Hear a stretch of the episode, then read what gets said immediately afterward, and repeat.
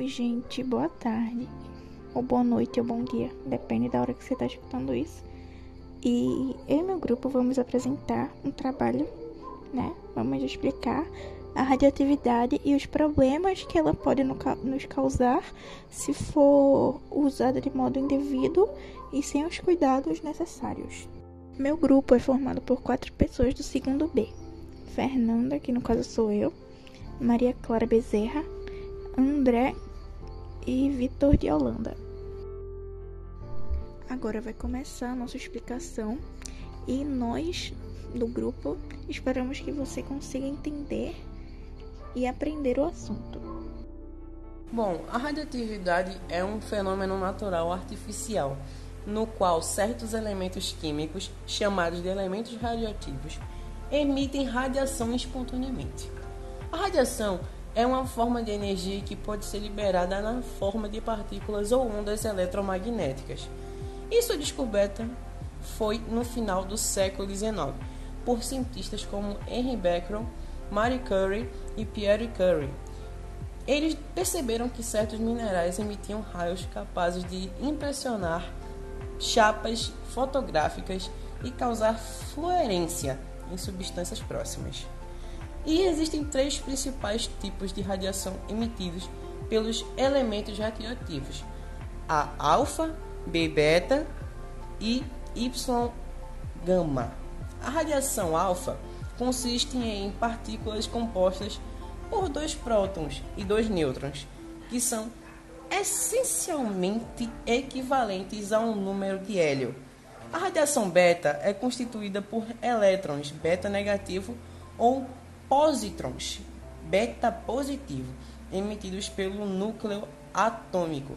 Já a radiação gama é uma forma de radiação eletromagnética de alta energia semelhante aos de raio-x. Bom, a radioatividade ocorre devido à instabilidade de núcleos atômicos dos elementos radioativos.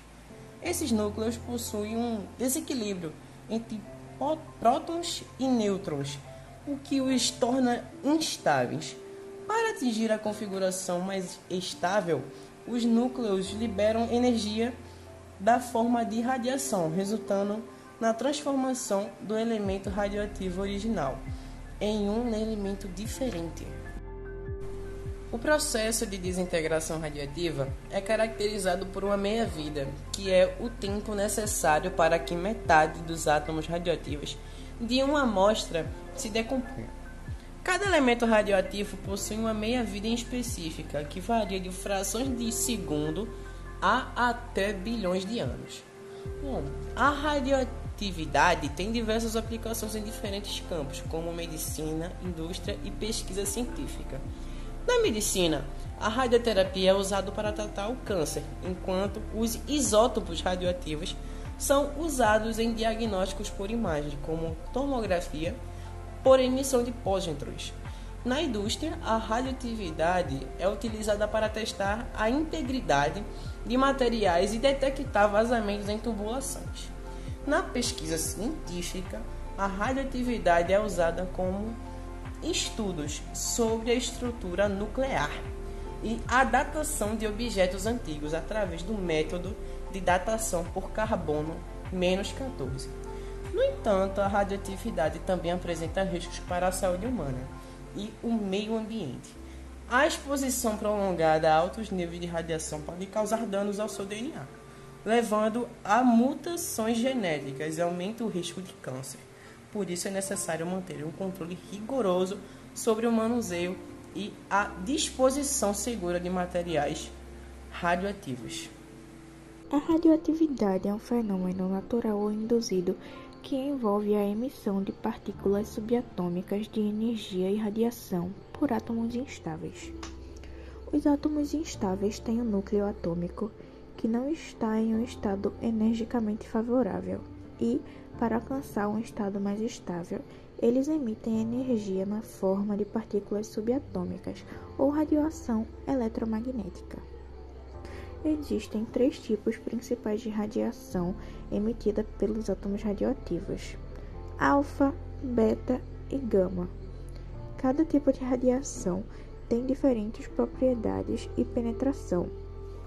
Partículas alfa são constituídas por dois prótons e dois nêutrons, sendo idênticas a um núcleo de hélio.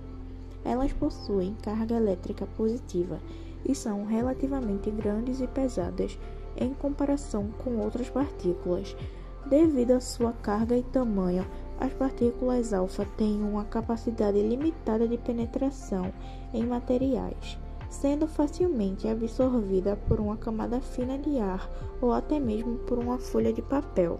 Beta são elétrons de alta energia ou positrons, antipartículas dos elétrons, emitidos pelos núcleos instáveis.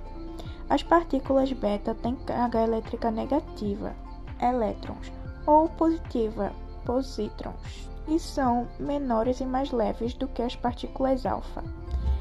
Elas têm uma capacidade de penetração maior do que as partículas alfa, podendo atravessar várias camadas de papel ou alguns centímetros de materiais densos, como madeira ou plástico.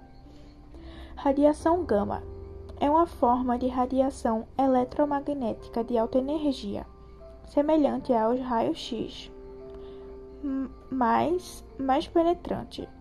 A radiação gama não possui carga elétrica nem massa e consiste em fótons de alta energia. Esses fótons têm uma capacidade significativa de penetração e podem atravessar materiais densos como metais e concreto.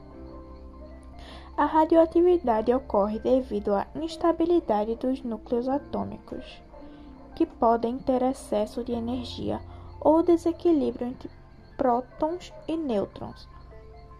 Os átomos radioativos podem so sofrer um processo de decaimento radioativo no qual eles emitem partículas subatômicas ou radiação gama para atingir um estado mais estável.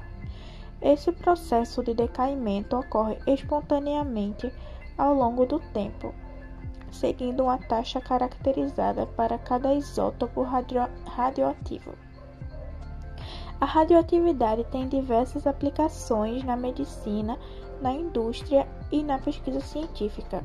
No entanto, também apresenta riscos para a saúde humana e o meio ambiente, uma vez que a exposição excessiva a materiais radioativos pode causar danos celulares, mutações genéticas e doenças como câncer. Portanto, é necessário adotar precauções e medidas de segurança adequadas quando lidamos com o material radioativo. Quais são os malefícios que e as consequências que a radiação pode trazer no nosso organismo. Desde a descoberta da radiação, mais de um século de pesquisa tem fornecido grande conhecimento sobre o assunto. Muito já se descobriu acerca dos me mecanismos biológicos pelos quais a radiação pode afetar o corpo humano. Sabe-se que a radiação pode produzir efeitos em nível celular, causando sua morte ou modificação, devido aos danos causados nas fitas de ácido desoxirribonucleico, DNA, em um cromossomo.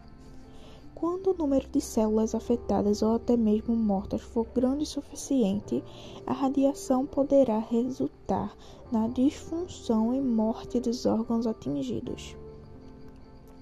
Outra influência da radiação sobre o DNA são os danos que não causam a morte celular. Esses tipos de danos são no normalmente reparados por inteiro, mas caso isso não ocorra, a modificação resultante, conhecida como mutação celular, causará reflexo nas divisões celulares subsequentes. E a mutação celular pode resultar em câncer. E já que essa radiação é tão perigosa, por que, que, que a gente ainda continua, né, usando ela? Para que, que ela serve? A radiação é uma ferramenta comum e valiosa na medicina, pesquisa e indústria. Está presente em sistemas de saúde para a realização de diagnósticos e, em altas doses, pode tratar doenças como o câncer. Além disso, é usada para matar bactérias nocivas em alimentos e prolongar a vida útil dos produtos frescos. Elementos radioativos produzem o calor, que é usado para gerar eletricidade em reatores de energia nuclear, como a usina de Chernobyl, na Ucrânia, e de Fukushima, no Japão. Os materiais também são usados em vários produtos, como detectores de fumaça e sinais de saída, e para muitos outros fins industriais e de pesquisa. Então é isso, gente. Eu espero que vocês tenham gostado e entendido é, um pouquinho, pelo menos, sobre a radiação.